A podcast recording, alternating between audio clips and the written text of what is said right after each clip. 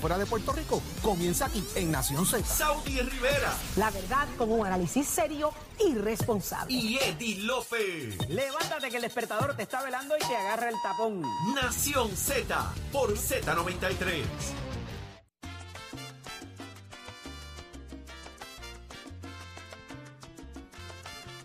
Estamos de regreso en Nación Z por Z93. Saudi Rivera es quien te habla junto a Jorge Suárez y Eddie López, los creadores del chinchorreo más espectacular el 28 de octubre. Y nos vamos para Orocovis. Bueno, bueno. Eh, eh, quiero que hagan silencio, Jorge y Eddie, en estos precisos momentos. ¿Por qué, Ustedes Jason? me regalan un minuto de silencio. ¿Por qué Jason? Un minuto nada más, un minuto, un minuto. No, no pueden decir nada en un minuto. Yo soy ¿Les obediente. parece? Yo soy obediente. Ok. Senador Tomás Rivera Chats, buenos días. Buenos días para ti, Saudi. Saudi, un minuto no, que se queden callados por tres entrevistas. Que se... Que lo amo. Oye, Yo lo amo. por eso es que se busca los Mire, problemas. Tomás, yo lo amo. Tomás, yo lo amo. Yo, ya que se entere el mundo, que se entere el mundo, yo lo amo. Por eso busca los problemas que se buscan. Yo lo voy a negociar con su señoría si me dice dónde compró el traje bonito ¿Viste? ese de los No cuadritos. aguantan para ir un a minuto. Chacho, steady, tose duro. por eso te digo, este, Saudi, no puedes pedirle un minuto, tienes que pedirle más. Para que Mire, vamos a concentrarnos me usted y ignoró, yo. me ignoró, sí, no porque te va a ignorar porque yo les pedí un minuto y usted no entiende en el minuto. Aquí hay dos cosas Después te digo, importantes. Eddie, después te digo cuando yo los compro y la guaya- y la guayabera. Mire, Y eso, seis mi size, y seis para mi size, seis de niño. eso era una de las cosas que yo quería mol, ¿de quién preguntarle. Senador, en este minuto, en este minuto de silencio, un minuto entre usted y yo. Ah, Eh, me gusta esa sección. Mire, yo, yo, yo lo voy a llevar a usted a Papeleta Rosa. Ay, Virgen, lo dije, Papeleta Rosa viene por ahí. Pero vamos, le, vamos a poner el minuto, el minuto entre usted y yo. Pero ¿Cómo no? El luxito de la chaquetita de cuadro y el pantalón, mire, no le coja miedo al- a nadie. Usted meta mano y se veía muy bien. Se ve fashion, se sí. ve moderno, se ve dispuesto como usted, Gracias, usted gracias. sabe. Gracias, Ahora. El 28 hay un Ajá. chinchorreo de Nación Z que Oh, yo sí. estoy montando. Aquí yo he montado a todo el mundo, mire, populares, PNP, dignidosos, victorianos, independentistas, todo el mundo en este party. Pero Sí. no puede Eso no son faltar. muchos, oíste. Eso no son muchos. Bien. No me achique el party. Por eso estoy buscando a los PNP. Tú lo puedes montar en una bicicleta. No estoy buscando a los PNP, por eso quiero que usted vaya. Ah, pero para eso tiene que llevar una guagua grande. Ah, pero entonces pues buscamos la guagua para los penepos también. Pero yo quiero que usted esté con nosotros en ese chinchorreo de un caretazo por allí con Bueno, nosotros. pues lo que ocurre, Saudi, con Ay, mucho me gusto viene a yo iría. lo que ocurre que es que el 29 tengo la radicación de todos los aspirantes de Senado, ¿verdad? y estoy trabajando con ese montaje. pero eso es, que va a todos esto los es que el están tirando 28, esto es el 28 el día por antes. eso, pero estamos montándolo el día antes. Pero usted Pero, tiene gente trabajando. voy a tratar, voy a tratar de acompañarte. Ahí está. Bueno, yo voy a esperar. Yo quiero la foto en el chinchorreo con Tomás Rivera Chats. El chinchorreo de Nación que. Z ¿Eh, ¿Dónde? ¿En Orocovi? en Orocovi. Pero mire por qué estamos fue lo allí. de La Palma, de Galdicolo, imagínate tú. Pues, pues imagínese, como que usted no va a ir a visitar a y Galdi. Tiene que visitar a Galdi. Pero mire, eh, senador, el detalle es que Nación Z salió número uno en las encuestas. Imagínate, si- imagínese Ah, si sí, tenemos que bueno. celebrar. Así que, Sí, pero, pero eso tiene que haber sido porque tú estás ahí, porque estos dos no te ayudan. pero mucho, que lo sabe usted, lo sabe usted. Lleva, lleva de dos, dos. Papi, Lleva no es que mío, es mío, está pedido. está anotando. pedido que es mío, él es mío. está pedido. Tomás, ahora le abro las líneas a estos dos para que le, mortifiquen un poco. Sí, estos dos, que le mortifiquen un poco a usted. Adelante, Jorge, adelante. Comienza- comienza Buenos días a mi, a mi buen amigo Jorge y a mi buen amigo Eddie. Buenos días, no- buenos días, presidente. Sí, siempre, siempre bueno compartir con su señoría en Igualmente, y fuera, igualmente. en y fuera de, lo- de la palestra pública. No se deje, no se deje. Eh, Tommy, eh, comienzan a salir instrumentos de medición de diferentes eh, fuentes, entre otros elementos, Sí. y sabemos que se usan para medir circunstancias específicas en momentos específicos. Pero Sí, y para mentir y para mentir también a veces. también, porque hay gente que Para las usa para eso. Hay la gente que las usa cachanga. Para eso, eso es correcto. Pero parecería ser que la figura de, de el exgobernador Ricardo Rosselló sigue siendo una figura fuerte dentro del PNP como posible aspirante a Ah, la bueno, comisión pues, residente. Pero sacando el segundo escenario, traen a Willy Villafañe como una figura fuerte en esa posición. Ok, ¿Cómo lo mira, ven? Yo, honestamente, en este tipo de encuestas yo no creo. Nunca he creído. Hemos visto incontables ocasiones donde una encuesta dice una cosa y termina siendo exactamente todo lo contrario. Así que en ese tipo de encuestas, pues yo no, yo no doy mucha credibilidad. Si, si, si alguien quiere dar credibilidad, por ejemplo, si alguien del equipo de Ricardo Rosselló cree que eso es cierto, pues que se postule a ver. Que se postule. Eso es cuestión de esperar que se postule y entonces vemos lo que pasa en las primarias y en las elecciones. No la crees porque fue mandado, no la crees porque simplemente no hay. No, no, no, es que, es que ese tipo de encuestas sí son raras.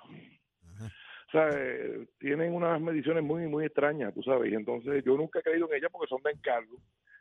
Eh, y pues pretenden buscar unos datos específicos, pero de nuevo hemos visto en incontables ocasiones encuestas con resultados y las votaciones con otros total y absolutamente distintos. Pero a que con este resultado sí está de acuerdo cuando dice que el 64.7 de la población cree estar en centro y derecha. A que esa sí le gusta. No, no, mira, yo creo que es más. Yo creo que es más, Eddie.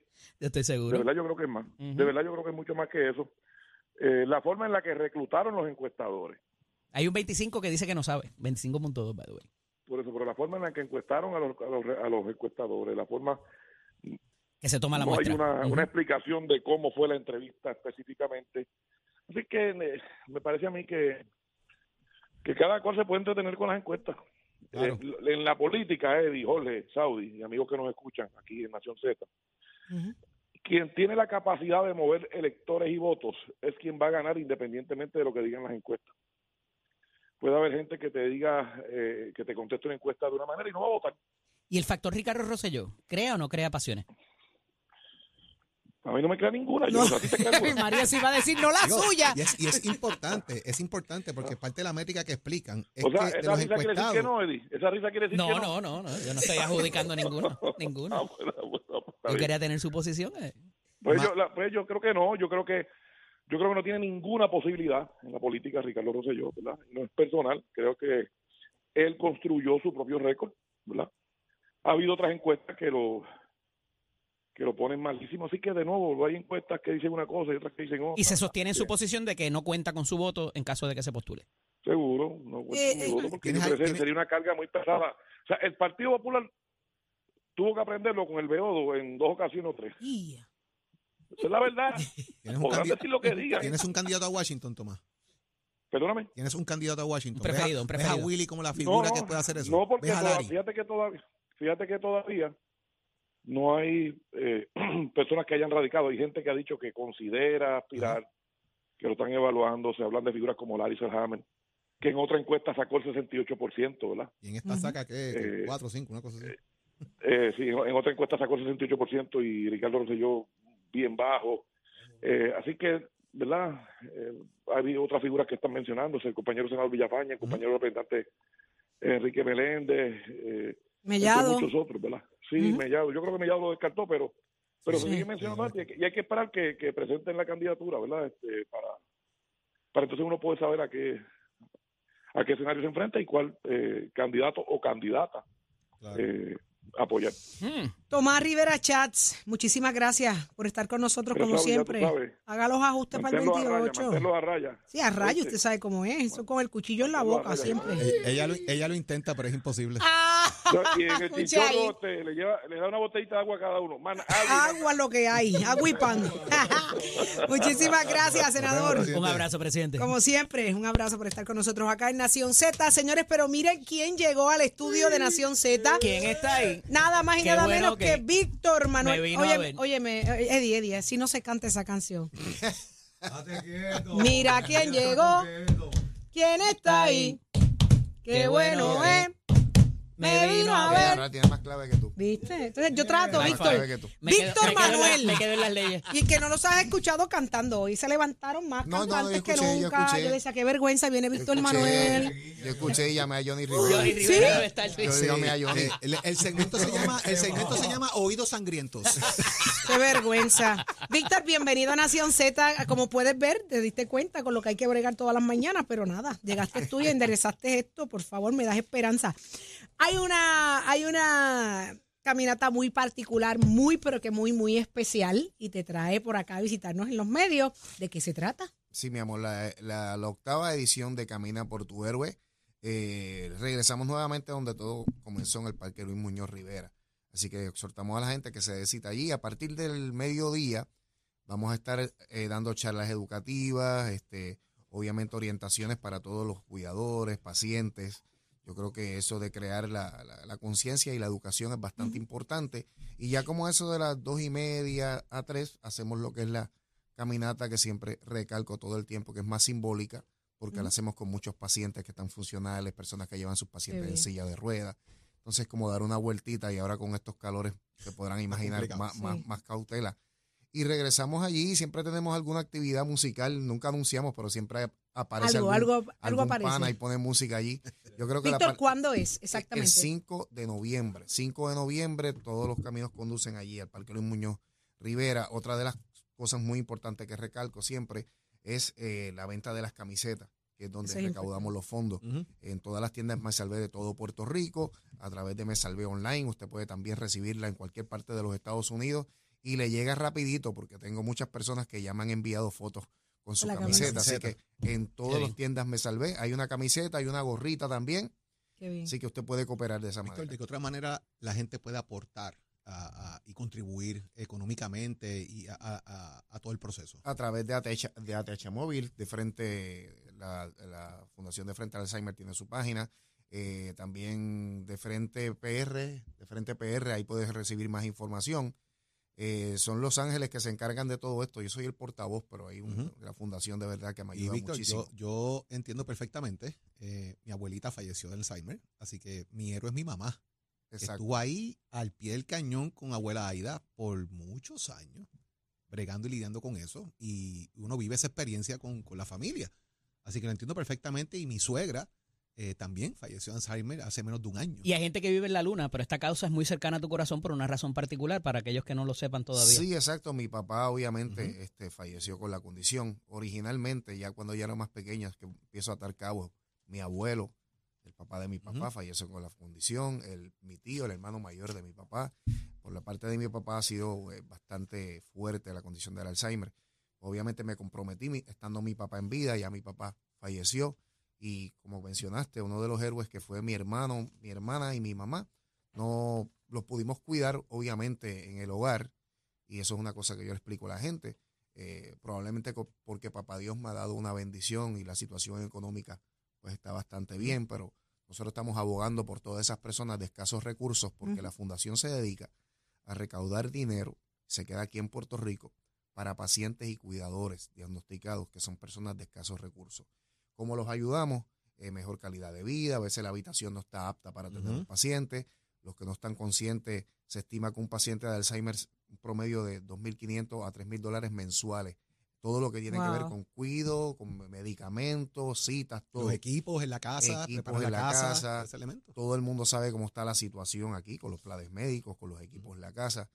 Eh, y nos dedicamos el a eso. mantenerle a alguien pendiente 24/7 de que se levante, de que se pierda, de que es, es un trabajo. Un Qué trabajo bueno, eso quería. Víctor, reconocerles y, y aplaudirles el hecho de que no solamente se habla del paciente, se habla también del cuidador, que casi siempre, ¿verdad? Y en muchas condiciones se nos olvida que hay una persona que está levantándose temprano, que se acuesta tarde y que está el día entero, deja su vida, ¿verdad? Para atender la de, la de ese familiar, la de ese paciente. Y lo, ustedes lo hablan paralelo, eh, tiene igual importancia. Y eso, de verdad que los felicito por eso. Obviamente cuando salió la, la- la frase de- de- del héroe, literalmente salió por el cuidador. Obviamente yo, yo los tuve en mi casa, esos héroes. Y como acabas de mencionar, muchas veces cuando se delega en la familia, eh, la familia misma asume como que, ah, sí, está bien cuidado, pero a veces no saben que esa persona necesita salir, distraerse. Claro, la y- importancia y de la, importancia. Hay personas que son cuidadores Ujú. solos, 24/7 literal, como acabas de mencionar. Viven todas las etapas del paciente, que la gente no entiende que a veces el paciente, primero, cuando empieza a, a fallarle la memoria, segundo, cuando se ponen agresivos porque no saben lo que le está sucediendo. En el caso de mi papá, mi papá tuvo el Alzheimer a los 58 Wow, años joven. súper fuerte. Mi papá siempre fue una persona de trabajo, pescador. Cuando mi papá se ponía agresivo, no es que estás controlando un, un ancianito. Un hombre si fuerte. mi papá le daba una perreta, eh, había que todo el mundo tener cuidado. Él no sabía lo que estaba pasando. Y esas situaciones que yo obviamente las vi en mi casa, literal, eh, fue lo que me motivó para eh, enfocarme mucho en este cuidador. O sea, el paciente le vamos a dar una calidad de vida increíble. El paciente llega a un momento dado como mi papá, que perdió la conciencia completamente y está encamado. Y él dentro de todo está ahí, pero yo ve- veía a mi mamá, a mi hermana, a mi hermano, yo, que tú ves a la persona que tú amas deteriorarse. Mi papá era el líder de la casa, la cabeza de la familia, y cuando yo comencé mi carrera, él me bregaba mis cosas que yo tengo en Isabela. Yo tenía unos apartamentos, él cobraba la renta, una persona, pero súper líder. Y tú de momento ver a esa persona que era otro ejemplo ahí, Sí, en una cama. Y lo más triste de todo es que lo sufrimos nosotros. Y una frase que siempre me dijo mi mamá, una vez yo la encontré así como mirándolo y decía, ¿sabes que cuando uno llega viejo uno dice que va a contarse lo que pasó? Dice, es como si no hubiese vivido porque no tenemos nada de qué hablar. Ay, Dios mío, qué o sea, tu- tus memorias son tu vida. Cuando nosotros terminemos aquí, tú te vas a acordar cuando trabajaba, ¿te acuerdas? Que éramos Claro. compañeros. Pero tú eres una persona que no se acuerda ni de su familia, de sus nietos, de su hijo, de nada. Imagínate el golpe emocional en ese momento de tu mamá viendo y repasando lo que yo planifiqué como, como mi vejez con mi, con mi pareja. Exacto. En algún momento de mi vida, de la vida, se, se rompió. Nivel Me borraron, no, tolerancia no que hay tiene nada que de qué tener la hablar. persona, Desvanece. toda la Eh, familia. eh, de verdad, es, bien es importante. increíble. Muchas veces esa, e- esa enfermerita que llega cuatro horas, que está tres horitas en la casa, que van a veces hasta dos, tres veces a la semana por un espacio de hora, es el break que tiene el cuidador de salir, de ver televisión, de respirar, de moverse, porque está inmerso ahí dentro. Y créanme que esa ayuda de ese break del cuidador es vital, porque también te metes tanto en el tema que de momento tu vida cambia Dejas de a un nivel que tú te, te traga el, el tema. Tienes que buscar aire en algún momento dado. Y, y créanme, esa ayuda del cuidador, mano, se los digo porque lo viví Sí, ahí de cerca. Lo vi con Digo, mi y ese esposa, cuidador, por más que estés haciendo otra mamá, cosa, no te es- despegas, te, te- tú sigues estás pensando. ahí, pero, pero ese break de salir, Claro. No, y aunque segundo- sea para ir al supermercado, pero- mano, pero- que cambies el ambiente, es, es- y, muchas veces eh, eh, es triste, pero muchas veces es para continuar.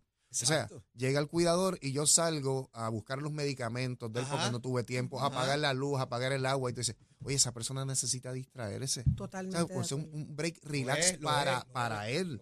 Pero que casi siempre los breaks son para, para el paciente. No, tengo que pues, ir a la cita, a buscar los medicamentos, al supermercado, a comprarle las cosas. Es así. Lo es, lo es, lo es. Es así. Eh, Víctor Manuel, repasemos el evento el 5 de noviembre. 5 de noviembre, Parque Luis Muñoz Rivera, a partir de las 12 del mediodía. Usted llega allí con toda su familia, un evento que siempre recalcamos que es familiar, es muy importante que usted lleve a sus niños para que aprendan desde muy pequeños a crear conciencia.